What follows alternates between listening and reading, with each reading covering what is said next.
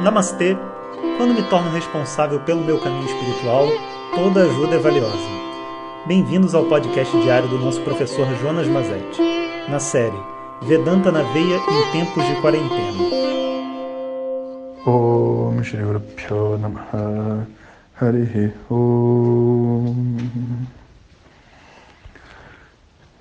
Bom dia, pessoal. Vedanta na Veia continua dessa compreensão, Vedanta como um tema e como um conhecimento que pode mudar tudo. É incrível isso, né? Porque tentar resolver a vida parece ser realmente impossível. Pelo menos assim, a gente nunca vê, né, assim, um, sei lá, um, um psicólogo que fala assim, olha, me resolvi, todos os meus problemas estão curados, né? Eu não tenho mais problema emocional nenhum. Parece até meio arrogante.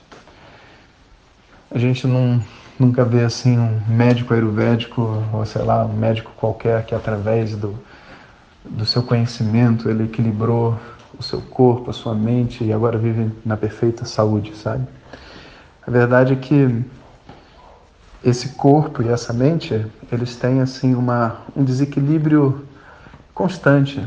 Não vou nem dizer que intrínseco, mas ele tem um desequilíbrio constante que vem da interação com o mundo, sabe? Os obstáculos, os esforços. Nós, como é, seres humanos, né? Diferente de um cachorro, isso é uma coisa muito interessante de ver. Nós, nós usamos o nosso livre-arbítrio para restabelecer a harmonia do nosso corpo e da nossa mente. Um cachorro não tem esse problema. Porque como a mente tem menos liberdade, a hora que ele precisa correr, ele respira rápido a hora que ele precisa descansar, ele relaxa. Quando ele não está com fome, ele não come. Quando ele está com fome, ele come bastante. Até desenterra o osso que ele plantou há um tempo atrás. Não existe para o cachorro uma necessidade do uso do seu livre-arbítrio para viver em harmonia com a natureza em volta dele. Mas o ser humano não é assim. A gente fica cansado e no meio do nosso cansaço a gente se destrói. É como se a gente tivesse que usar a nossa inteligência para ativar o modo descansar quando a gente está muito cansado ou, enfim, muito agitado. Quando uma emoção vem e nos pega e a gente fica muito irritado, mas a gente não tem como usar a emoção, a gente tem que comandar a nossa respiração, respirar profundamente, voltar à calma, para poder lidar com as pessoas que não merecem aquela energia de raiva, sabe? Então, é, essa é uma pergunta até que me enviaram, né? A Juliane pergunta: professor, existe livre-arbítrio? Claro que existe. É o livre-arbítrio que faz você abrir e escutar os áudios do WhatsApp. Ou melhor, não é nem áudio do WhatsApp, áudio do Telegram, né? Que faz escutar os áudios do, do professor, que faz você levantar da cama. Todas as escolhas que a gente faz na nossa vida são, assim, a evidência da existência do livre-arbítrio no nosso mundo relativo. A pergunta real, Juliane, não é se existe livre-arbítrio. É qual o limite do livre-arbítrio. Porque nós podemos tomar muitas decisões. O que a gente vai dizer então na tradição é que o livre-arbítrio é relativo. Como ser humano, a gente tem liberdade, mas não é uma liberdade total.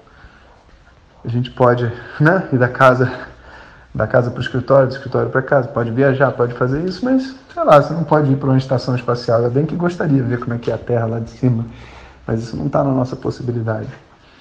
Você pode praticar natação, mas você, sei lá, talvez não possa ser um nadador profissional com essa idade ou com essa limitação física.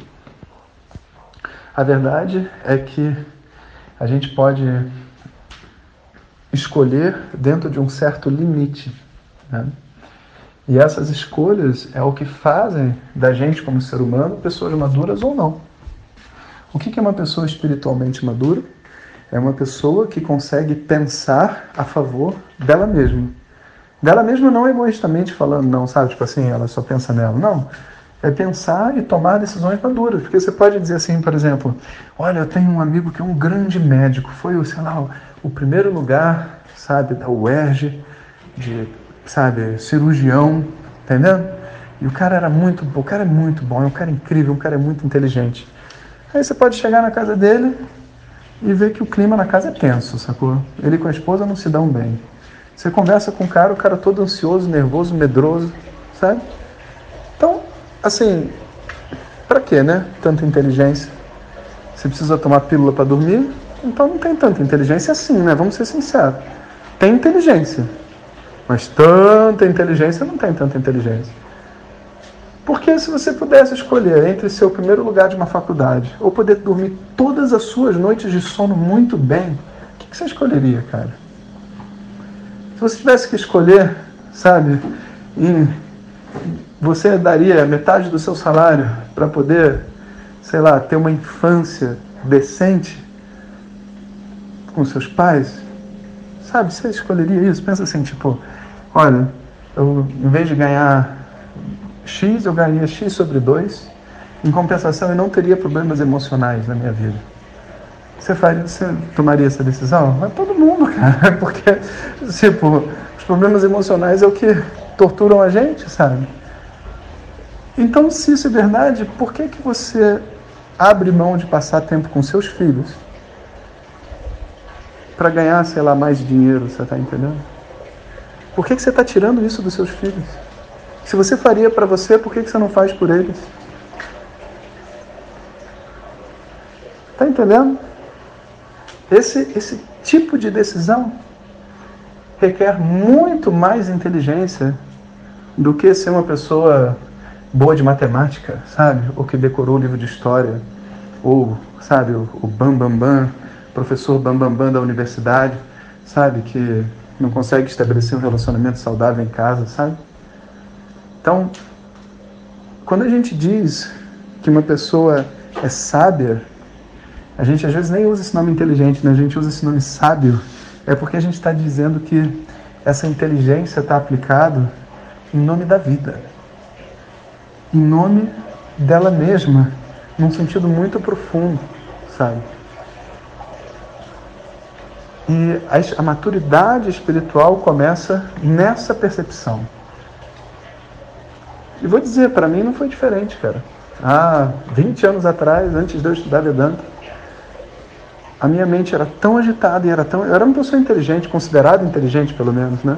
Mas eu tinha a mente tão agitada, sabe? Que eu não podia desfrutar do mundo. Não existia realmente, assim, possibilidade de, de estar em paz e feliz, sabe? E aí eu conheci um professor lá de Yoga e Vedanta que exatamente quando eu estava começando, assim como com vocês, ele me falou isso. Falou assim, cara, para que tanta inteligência se você não consegue viver bem? Como que uma pessoa que não consegue viver bem pode se chamar de inteligente? E aí a gente separa o joio do, do trigo, sabe? Porque assim, se a pessoa realmente é inteligente e ela está preparada para crescer e para mudar, ela assume a incapacidade dela ela assume a ignorância dela, ela assume a limitação dela e ela está disposta a ouvir o outro.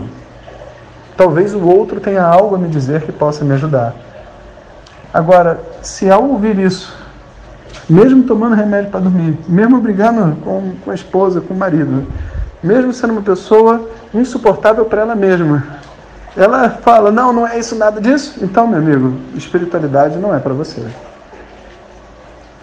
Porque você não vai aprender isso de um livro, você está entendendo? Você não vai. Ninguém vai. Você não vai, sabe, comprar os, os 12 passos para o sucesso pessoal, profissional, espiritual. E aí o primeiro passo é fazer isso, o segundo passo é fazer aquilo. Não, não é esse o caminho. Esse é o caminho, sabe, da espiritualidade em lata que a gente recebe aqui no Ocidente. Espiritualidade é um longo e árduo caminho como uma pessoa que está, sei lá, tentando largar a cocaína, sabe? Não vai acontecer de um dia para o outro. Ela vai ter que construir uma ponte, sabe? A nossa cocaína, que é das mais diversas, né? Para cada um é diferente. Não vai largar a gente tão fácil. A gente vai ter que construir uma ponte para sair dela. Vai ter que ser muito inteligente, vai ter que se internar, vai ter que contar com a ajuda das pessoas que nos amam, vai ter que se ouvir, vai ter que pedir desculpa, vai ter que se esforçar, vai ter recaídas, vai levantar, mas a gente sai. Porque outros já saíram também. Mas você entende? Se a pessoa é viciada e ela nem admite o vício dela, você acha que tem alguma chance dela se resolver? Impossível. Impossível. Aqui o vício é mais sutil, você está entendendo? Por mais que muitas pessoas que estudem também precisem resolver o problema com as drogas. A gente não está nem falando disso. A gente está falando de um vício mais sutil. O vício do sofrimento humano, sabe? O vício das decisões erradas de vida que nos deixam no mesmo lugar, repetindo as mesmas histórias, no terceiro casamento, no quarto filho, no quinto trabalho, e vivendo a mesmíssima droga todos os dias, sabe? E quando a gente não tem a capacidade realmente de dizer eu preciso de ajuda, então a espiritualidade não se abre. Mas quando a gente tem a capacidade de dizer eu preciso de ajuda e eu quero sair da onde eu tô e eu não sou o bambambam, bam, bam, eu não sou um lixo, mas eu também não sou o bambambam. Bam. Você está entendendo?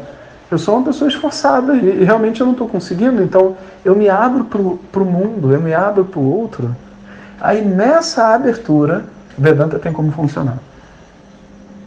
Porque na verdade você está, vamos dizer assim, é, deixando algo novo florescer dentro de você. Em termos de energia, em termos de pensamento, sabe, em termos de descobertas. Então, Vedanta exige essa disposição de ouvir novamente, de entender a nossa limitação, sabe? Eu acho que é, antes da gente, sabe, sair entrando em Vedanta propriamente dito, que a gente vai fazer agora, daqui a pouco, né, no dia primeiro, mas assim, a gente precisa abrir uns caminhos dentro da mente, sabe? Eu acho que a gente vai com esses áudios e amolecendo algumas questões que são importantes. Eu já estou ficando empolgado, eu acho que vai dar um efeito muito interessante, né? Então, isso tem até a ver com a pergunta da Elis também. Nós somos reféns das nossas próprias escolhas? Somos. Totalmente. Totalmente reféns. Totalmente. Tudo que a gente recebe nessa vida é fruto de uma escolha do passado. Mesmo as coisas que a gente não consegue compreender. Mesmo as coisas que a gente não consegue compreender. E eu sei que pode parecer meio esotérico isso, mas é totalmente esotérico, é verdade. Isso é a típica coisa que você só aprende quando você está na Índia vivendo com mestres. Vem aquela pessoa assim, sabe, com uma história toda ferrada de vida. Fala, cara, ninguém nunca sofreu mais do que eu. Aí o mestre olha para ela, né? Conta outras histórias de pessoas que sofreram mais. E depois conta a história toda dela sem ela falar nada. E depois diz para ela que isso que ela está sofrendo é por causa do que ela fez antes. Às vezes de outra vida, sabe? e que ela está pagando nessa. E quando conta o que ela fez na outra, ninguém mais tem pena dela também. Todo mundo diz: o mundo está no seu devido lugar. O mundo está no seu devido lugar. Porque o mais interessante, sabe, dessas desgraças que acontecem na nossa vida é que a verdade emocional delas só está dentro da cabeça da pessoa que está sofrendo, sabe? Você não tem como separar a ignorância da pessoa do sofrimento dela, sabe? Se você imagina uma pessoa madura, é, sei lá, brincando com, com bolinha de sabão, você não consegue imaginar ela sofrendo, sabe? Você só consegue imaginar uma criancinha com a sua ingenuidade, ignorância, chorando porque estourou o balão de aniversário, sabe? Você não imagina um adulto fazendo isso. É como se as situações todas que a gente vive em vida realmente fizesse a gente sofrer porque tem uma imaturidade associada a tudo isso que acontece conosco. E talvez as coisas estejam acontecendo exatamente para a gente acordar, né? Quem sabe? Mas isso está além da lógica e de verdade. A gente em Vedanta não precisa entrar dentro desses temas esotéricos. Mas se uma pessoa perguntasse para mim, era exatamente o que eu falaria. Todo mundo recebe aquilo que planta. Nada mais, nada menos. Mesmo que a gente não entenda. Está tudo dentro de uma ordem maior. E mesmo sem esoterismo nenhum, às vezes, depois que passam alguns anos, a gente entende por que, que a gente se separou, por que, que sei lá, a gente saiu de um trabalho, mudou, brigou com alguém. Sabe? É só esperar um tempo que a gente entende. A vida tem disso, sabe? Às vezes a gente é tão imediatista, sabe, querendo respostas imediatas e, e tudo mais que a gente perde a beleza da coisa toda, sabe? Escuta, vê esses áudios, por exemplo, sabe? A gente está fazendo os áudios e a gente está vivendo cada dia com esse, com esse podcast uma energia diferente, uma realidade diferente. Se você pegar todos eles e querer escutar um depois do outro, na esperança de uma transformação, essa atitude já destrói o que esse programa de áudio tem para oferecer, sabe? É só, tipo, relaxar e aproveitar. Um dia depois do outro, ouvindo sobre a beleza da vida, sobre o que é Vedanta, sobre emoções, sobre relacionamento, sobre meditação. É simplesmente maravilhoso. Desde que a sua mente esteja no lugar certo. Então, Vedanta exige esse local interno que eu desejo a todos vocês que encontrem para que a gente possa se conectar cada vez mais profundamente. Om Shanti Shanti Shanti. Muito obrigado por estarem conosco nesta jornada. E saibam que a busca pelo autoconhecimento é individual, mas não precisa ser solitária. Seguimos juntos. Om Tat Sat.